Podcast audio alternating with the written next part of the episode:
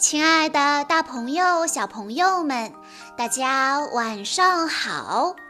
欢迎收听今天的晚安故事盒子，我是你们的好朋友小鹿姐姐。今天是来自云南的高阳雅涵小朋友的生日，他为大家推荐的故事叫做《阿拉丁》。神灯。从前有一个名字叫做阿拉丁的少年，他父亲已经去世了，只剩下他和母亲在一块儿，过的生活很苦。有一天，他遇见了一个法师。这个法师说他自己是阿拉丁的叔叔，要带阿拉丁去京城学手艺。阿拉丁相信了他的话，就跟他走了。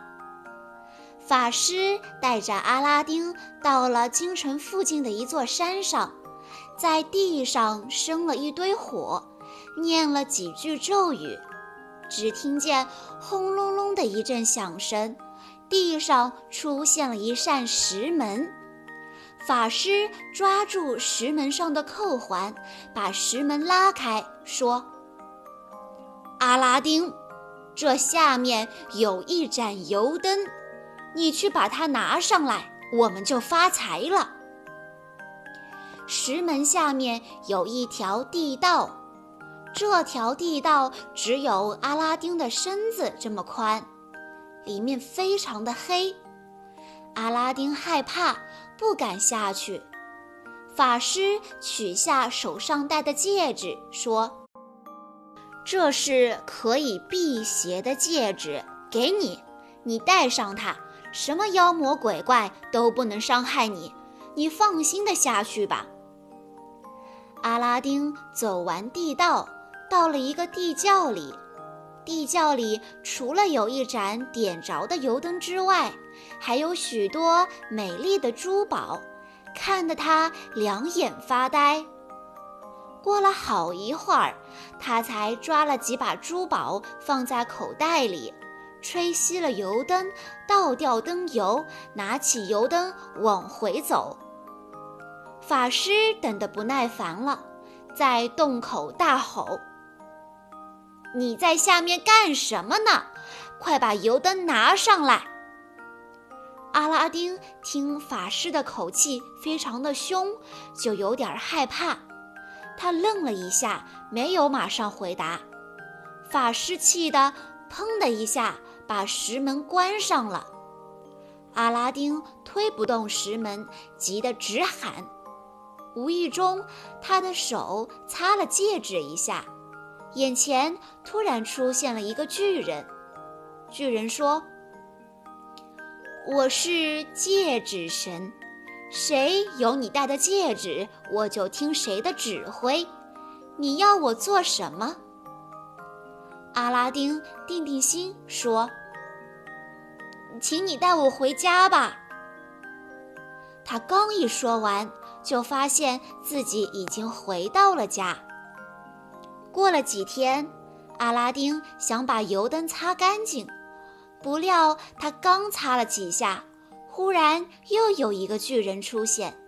巨人说：“我是灯神，谁有了我，我就听谁的指挥做事。”阿拉丁起先是吃了一惊，后来说：“那你给我办一桌酒席。”话还没有说完，他的眼前就出现了一桌酒席。阿拉丁跟母亲吃完饭，心里高兴极了。以后的日子里，他们需要什么就擦油灯，让灯神去做。这样过了些日子，阿拉丁听说国王要给公主找一个丈夫。就让灯神给他变一座城堡，把自己打扮成了王子，请母亲带着他从地窖拿来的珠宝去献给国王，向国王求亲。国王见阿拉丁长得英俊又有钱，就把公主嫁给了他。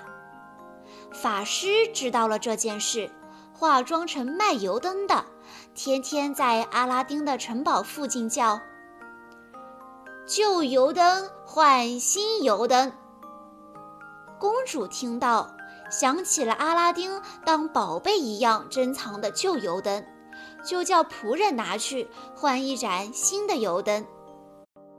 法师一拿到神灯，立刻擦了三下，变出了灯神，吩咐灯神说：“把整个城堡给我搬到非洲去。”灯神把城堡搬走了。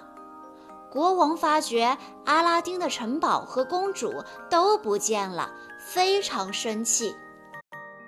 他限阿拉丁在三十天以内把公主找回来，不然就要了他的命。阿拉丁问遍了所有的人，谁也不知道他的妻子和城堡去哪儿了。到了第三天早上。他洗手的时候擦到戒指，戒指神又出现了。他要戒指神帮他把公主找回来，可是戒指神没有那么大的法力，只能把他送到非洲。阿拉丁到非洲找到了他的妻子和城堡，但是没办法拿到那一盏油灯。因为法师不管到哪儿去，都把灯带在身上。阿拉丁的妻子想到了一个主意，说：“这个坏人想要我嫁给他，我一直没有答应他。你去拿一点安眠药来给我，然后我假装对他好，跳舞给他看。等他不注意的时候，我就把药放在酒里，骗他喝下去。”这样我们就可以拿到油灯了。法师不知道是计，见公主对他那么好，高兴地喝下了那杯酒，倒在地上睡着了。于是阿拉丁又拿到了油灯，叫灯神把整个城堡搬回了原来的地方。国王见公主回来了，心里非常高兴。他原谅了阿拉丁，但是却把坏心眼的法师关进了地牢。随后，阿拉丁又把母亲接过来，他们一起过着快乐又幸福的日子。小朋友们，这个故事的主人公阿拉丁，他以前非常的懒惰，他喜欢和朋友们在小巷里。或者集市上闲荡，但后来阿拉丁通过灯神和戒神的帮助，他变得非常的勇敢又坚强。最后，阿拉丁终于打败了坏心眼的法师。这个故事告诉我们，一个贪心的人是没有好结果的。法师虽然非常强大。但他终将被灭亡，正义肯定会战胜邪恶的。因此，我们在生活中不能向坏人、坏事低头，要勇敢地和他们做斗争。以上就是今天的故事内容了。在故事的最后，高阳雅涵小朋友的爸爸妈妈想对他说。谢谢你来到我们的生命里，希望你开开心心做自己，保持自己的童心，快乐健康的长大。小鹿姐姐在这里也要祝高阳雅涵小朋友生日快乐。好啦，今天的故事到这里就结束了，感谢大家的收听。更多好听的故事，欢迎大家关注微信公众账号“晚安故事盒子”，也欢迎家长朋友们添加小鹿姐姐的个人微信：三幺五二三二六六一二。我们下一期再见喽！